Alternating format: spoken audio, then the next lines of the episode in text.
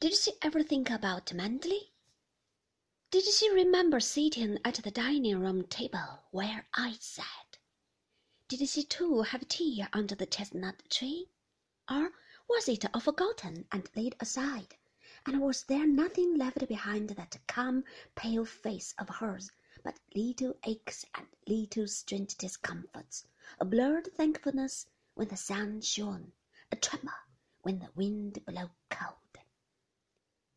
I wished that I could lay my hand upon her face and take the years away. I wished I could see her young as she was once, with colour in her cheeks and chestnut hair, alert and active as Beatrice by her side, talking as she did about hunting, hounds, and horses, not sitting there with her eyes closed while the nurse thumped the pillows behind her head. We've got a treat today, you know, said the nurse. Watercress sandwiches for tea. We love watercress, don't we? Is it watercress day? said Maxim's grandmother, raising her head from the pillows and looking towards the door. You didn't tell me that. Why does not Nora bring in the tea? I wouldn't have your job, sister, for a thousand a day, said Beatrice sotto voce to the nurse. Oh, I'm used to it, Mrs. Lacey, smiled the nurse. It's very comfortable here, you know. Of course we have our bad days, but they might be a great deal worse. She's very easy, not like some patients. The staff are obliging too. That's really the main thing. Here comes Nora. The parlour-maid brought out a little gate-legged table and a snowy cloth. "What a time you've been, Nora!" grumbled the old lady. "It's only just turned the half hour, madam," said Nora in a special voice, bright and cheerful like the nurse. I wondered if Maxim's grandmother realized that people spoke to her in this way. I wondered when they had done so for the first time, and if she had noticed then, perhaps she had said to herself, They think I'm getting old. How very ridiculous! And then, little by little, she had become accustomed to it, and now it was as though they had always done so. It was part of her background.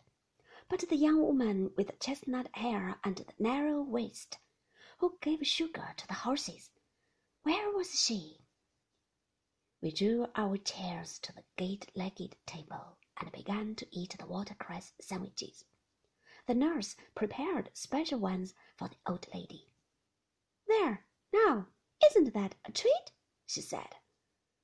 I saw a slow smile pass over the calm, placid face. I like watercress day, she said. The tea was scalding much too hot to drink. The nurse drank hers in tiny sips. Boiling water today, she said, nodding at Beatrice. I have some trouble about it. They will let the tea stew. I've told them time and time again about it. They will not listen. Oh, they are all the same, said Beatrice. I've given it up as a bad job.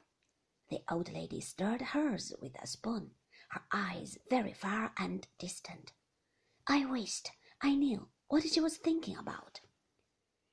Did you have fine weather in Italy? said the nurse. Yes, it was very warm, I said. Beatrice turned to her grandmother. They had lovely weather in Italy for their honeymoon, she says. Maxim got quite sunburnt. Why isn't Maxim here today? Said the old lady. We told you, darling.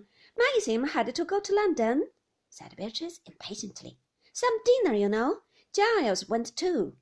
Oh, I see. Why did you say Maxim was in Italy?